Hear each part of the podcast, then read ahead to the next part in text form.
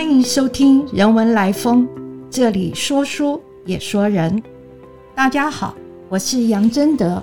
人文来风今天邀请来自日本广岛修道大学，目前正在文哲所访问的藤井龙福基塔卡西教授，和我们谈谈他在这段期间的台北经验和发现。藤井先生您好，非常欢迎来到我们的节目。请问您什么时候抵达台北？当初又为什么会决定要到中研院来访问？我是去年八月底来到台北的，当时防疫相关管制还没有完全解除，所以抵台后先在旅馆住了九天，才正式入住中研院学人宿舍。之所以会选择文哲所，以访问学人的身份进行为期一年的研究，主要是因为感受到需要一个静心思考、研究的环境，而这里才适合不过。这是您第一次来台湾吗？是不是习惯台北的生活？这段期间有没有什么比较深刻的印象可以在这里和我们分享？大约二十年前，我曾经来台湾观光、买书，住了四个晚上。这次是第二次访台。当我在旅馆结束隔离，搭计程车往中央研究院报道的时候，车窗外的景象呈现大都会的风光，和我记忆中的台北迥然不同。文哲所的老师们在各个方面的协助，让我很快适应中研院的生活，不觉得任何困难。我除了平时的学术研究工作之外，很喜欢悠闲的在台北市漫无目的四处走走看看，市区散步总给我一种在非常洗练的大都会阔步而行的感受。但是不同角落充满历史感的建筑又和我上次台北之旅的回忆重叠。如果由大马路转进小巷，会看见更多新旧建筑交错的街景。有人说。这样不大协调，但我却从中感受到很自由的气氛。世界上有不少都市规划是透过建筑法规来塑造城市的整然之美，但是台北的街景新旧并存。我除了有点担心是否建筑物都通过耐震评估之外，更多的是感受到这个城市的自由与变化。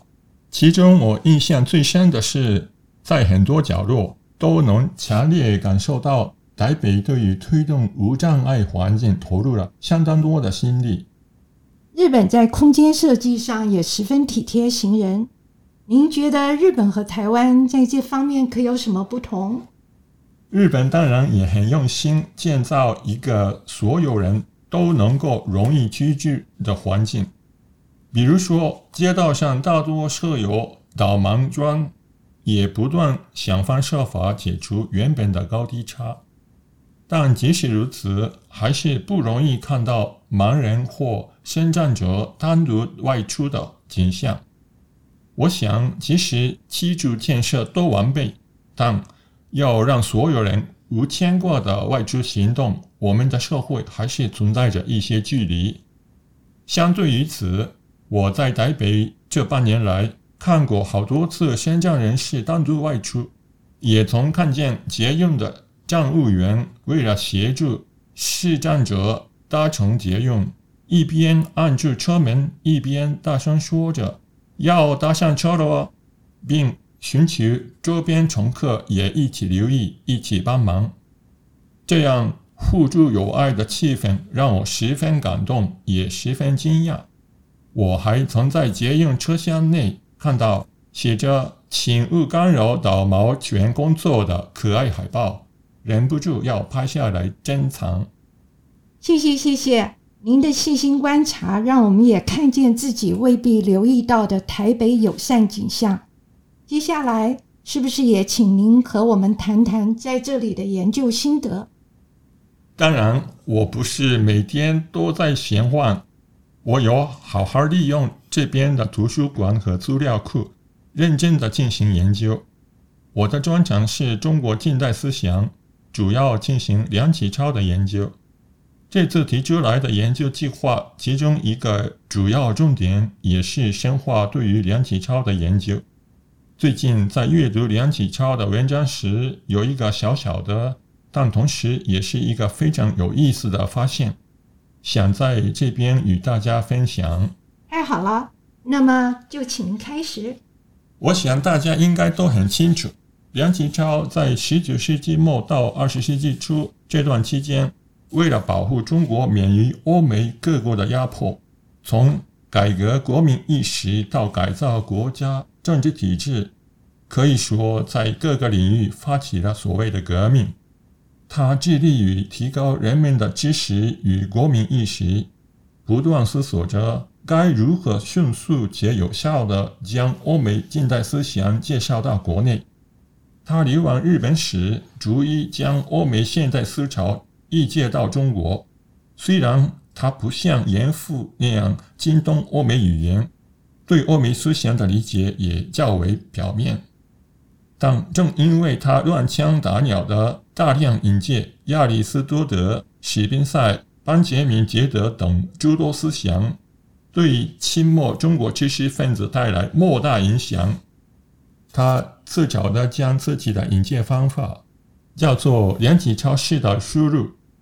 希望能先让中国人多元的接触西方思想，期许下一代能进一步完整确实的导入西洋思想。梁启超翻译时最常参考的书籍之一就是中江照明的理学严格史。中江照明曾经留学法国，精通法文，他把阿尔弗雷德傅耶的哲学史以日文翻译出来。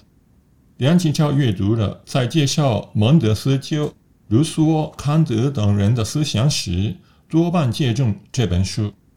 原来如此，翻译是近代思想史研究的重要议题。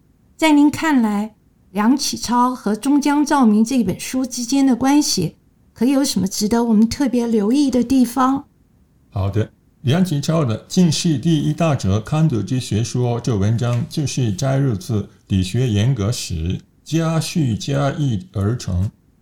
黄克武教授的《梁启超与康德研究》已经详细比较过这两篇文章，也非常精彩地论述了康德哲学由德文到法文、日文，最后再到中文的过程中有哪些对康德的理解与误解。黄教授的文章另也分析了梁启超因周游美国将近一年而中断连载后，为何隔了一年还要完成介绍康德伦理学和其他问题等等。最近我重读这些文章时，发现一件相当有意思的事，也就是关于康德伦理学的核心概念之一——善的意志，想跟大家聊聊。康德在《道德形而上学基础》第一章一开头，他就说：“不管是在世界之内或世界之外，只有善的意志才是无条件的善，并且在这个基础上发展出义务论的伦理学。”他在实践理性批判中考察了个人如何透过理性的作用来形成善的意志以及相关的问题。他认为，善的意志应该是指不限于人类的理性存在者，内在会有一个自我要求，就是行动必须符合普遍法则，而且把这样的自我要求当作义务，抱着以此为格律，也就是行动原理这样的意志。用康德的话来说，就是将定眼令事当作义务来行动的意志。傅耶将善的意志直截了当地翻译成自由且合理的意志，并说明自由与合理这两个限定的意义。他说：“善的意志是自由的，因此不需要仰赖自我以外的任何事物来维持；它也是合理的，因此与其他自由且合理的意志相一致。”中江照明将这段内容翻译为。善良的意志本来就是自由之物，故是己而不待外物；又何以礼义？故与其他自由且合于理意的意志便无抵触，忠实呈现了傅耶的原文。这么说来，中江照明相当正确的把握了傅耶所诠释的康德善的意志。他所说的自由且合理，是个耐人寻味的话题。您怎么看中江这段翻译？是不是可以再给我们多说一些？我认为“自由且合理”这句话表现康德所谓善的意志所包含的两个意义：一个是自我立法、自我服从的自律这样的意思，而另一个是善的意志所定下的法则应该源于理性，因此是合理的这样的意思。一般来说，康德所谓理性的、合理的，也意味着具备普遍性。换句话说，就像是自然法则在任何时候、在任何场所都成立一样，道德法则在任何时候、任何场所也不应有所矛盾。也就是说，自由且合理的这句话的自由意指自律，合理则意指，即便普遍化也不会自我矛盾。我想，傅耶所加的自由和合理这两个修饰语。对于善的意志做了必要且完整的限定。傅耶依照康德的意思，运用精简的词汇，说明个人必须遵守的行动原则，不只是不来自他人的命令，其内容也必须具备道德上的意义才行。比如说，无论多么高尚的行动原则，如果是他人强加于你而你服从并执行的话，这样的行动称不上具备道德价值。再比如说，某位国家元首对自己刻意主观的原则，并且基于该原则发动了战争，即便他主张开战是根据自己的行动原则，这样的行为也绝对不具备道德价值。傅耶在翻译康德的《实践哲学章》时，共说了十二字：自由且合理的。中江照明在理学严格史里全部翻译为“自由结合于理义”。理学严格史关于康德的实践哲学章共十四页，这个词汇出现十四次，比副页要多出两次，主要是因为翻译结构所需。那么，如果说中江照明已经充分翻译出副页的原意，梁启超翻译中江的情况是不是也差不多？还是您所说关于梁启超的新发现就是在这里？梁启超的近世第一大哲康德之学说，虽然不是一字不漏的完整的翻译《理学严格史》书中谈康德的章节，但除了暗语以外，大体上不出该书的论述。然而前面所说。十四页中出现了十四次的“自由且合于礼义”的词语，却全部被梁启超删除了。他一次也没翻译出来，只在两处翻译成“自由”的，但还是删除了“合于礼义”。发现这一点时，我非常讶异。在理学严格史里，这个词汇反复出现了十四次，应该不可能是看漏。那么，是否可以推测是刻意不翻译出来呢？如果是刻意所为，为什么他选择不翻译出来呢？是因为他不愿意采纳这个说法吗？还是他认为没有使用的必要？我想原因不出其中之一，但是因他保留自由，我认为不愿意采纳的可能性较低。因为即便不采用“自由且合于礼义”的说法，他在文章中提到自由的珍贵时，大部分还是忠实的翻译出理学严格史的内容。也就是说，梁启超并不重视“自由且合于礼义”这个词语，偶尔即使留下“自由”两个字，也还是落掉“合于礼义”四个字。您认为？梁启超究竟是怎么看待自由的？康德对于自由赋予各样的含义。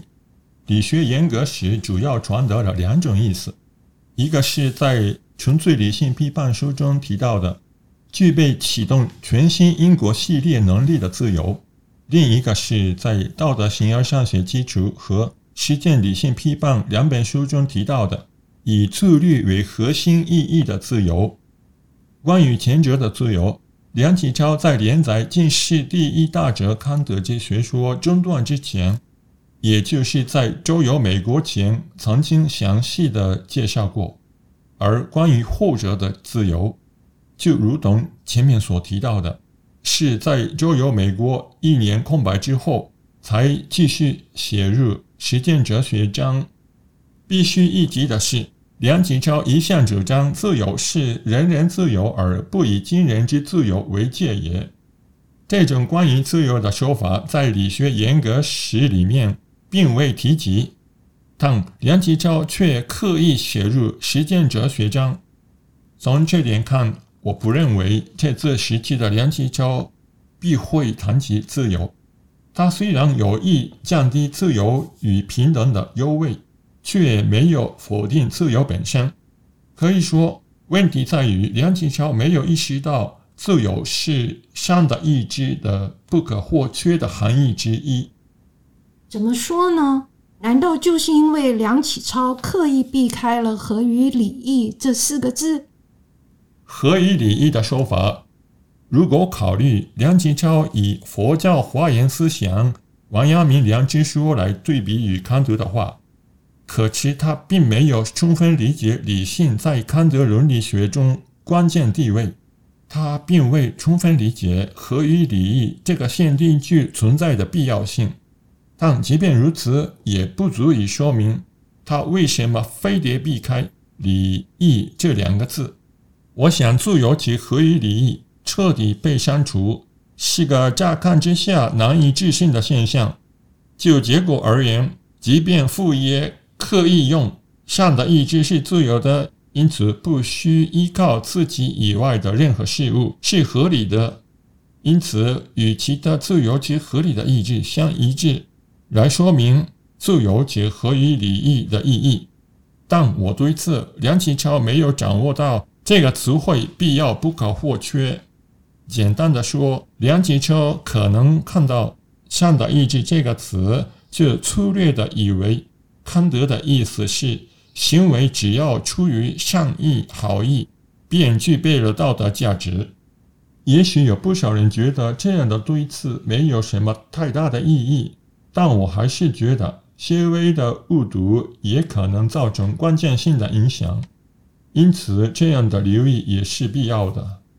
打个比方，梁启超没有意识到康德思想中“善的意志”是一个关键概念，单纯把它理解为善意或好意，那么就会过度强调康德的伦理学与王阳明学说重视动机的纯粹性，两者相当类似。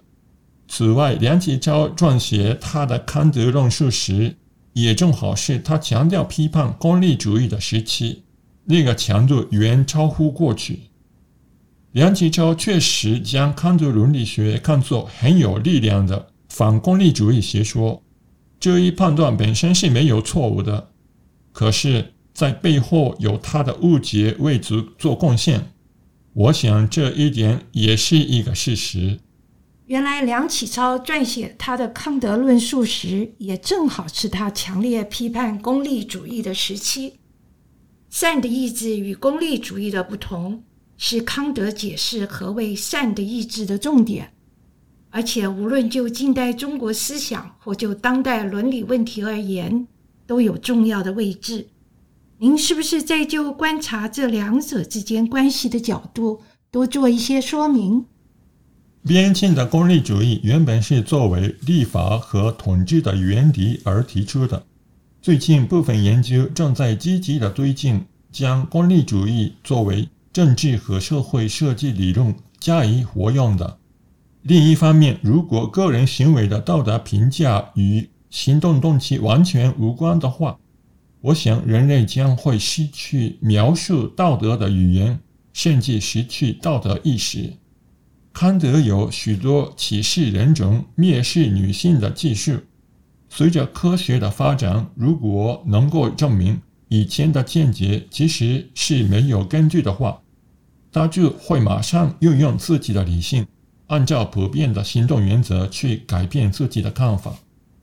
我想，规范伦理学当中的结果主义和义务论，就像民主主义和立宪主义一样，会成为互相不可或缺、相辅相成的关系。您说，康德可能因为人类知识的变化，根据理性改变自己的看法。那么，我们如果要从像康德一般强调责任和义务的伦理学出发，面对当前的现实问题，是否也能够，或者也应该特别留意如何调整自己的看法？大约一年前，日本为了落实同性婚姻，因而面临相关法律的修改。日本的岸田首相在众议院预算委员会公开表示。同性合姻合法化可能会让社会发生很大的改变，也可能会影响日本人对家庭的价值观，必须积极审慎的讨论。他的这个发言引起巨大的风波，因为明显对于该法案的提出带着保留，让人感觉似乎过于倾向采纳保守而不合时宜的看法。政治者需要基于责任伦理来行动，有时必须放下主观，驱动理性，勇于展现对普遍性道德法则的追求才是。不仅仅是首相，现在的日本社会有很多对改变现状显得非常慎重的人，他们并没有意识到，现在的日本社会里依然有很多人被迫过着不合理的生活。相对而言，在台湾的生活经验让我深刻地感受到，台湾社会之中有一种力量正在强大的发挥着作用，努力于消除社会中一个一个不合理和不平等的状况。听说去年有一位日本人来台湾和他的台湾同性伴侣结婚，日后也许会有更多日本人。为了想和同性伴侣结婚而移居台湾来，虽然我来到台湾才过了半年多，却已经对台湾社会具备如此高度的包容力感到满心羡慕，也对台湾社会怀着敬意。藤井先生非常的客气，和我们说的都是台北的优点，我们当然很高兴听见这样的评价，但是我们也可以留意。先生的美好印象其实提醒了我们，观察都市中的公共设施，不只是要看硬体，还要看其中居民对于整体环境的感受，看人们，特别是弱势者，是不是能够自在的在公共空间中活动。另外，在学术研究上，藤井先生指出了康德思想从德国经过法国、日本到中国的过程中。自由这个名词的意义有些不同的变化。亲爱的听众朋友，你现在是不是也觉得关于自由的讨论，从自由且合理的意志，经过自由且合于礼义，到只说自由这三个说法的不同和变化，透露出值得留意的玄机？是不是也很好奇？梁启超为什么会略过“合于礼义”这几个字？藤井先生打算更详细的写文章讨论这项关于梁启超的新发现，是吧？依我看来，不仅仅是梁启超，在中国一般都有回避在道德性的领域里带入如康德所说的理性和合理性分析的倾向。日本的传统伦理也有。更加重视动机和诚意。目前，我想在台湾的剩下日子里，集中分析一下梁启超没有充分意识到理性或理念对道德价值所具有意义的主要原因何在。我们十分期待您的研究成果，藤井先生。谢谢您今天参加我们的节目。祝您接下来在台北和中研院的研究访问都很顺利愉快。谢谢，谢谢你的收听。如果喜欢我们的分享，邀请你按下订阅支持，如果对节目内容有任何想法，欢迎 email 到听众信箱与我们交流。我们下次见。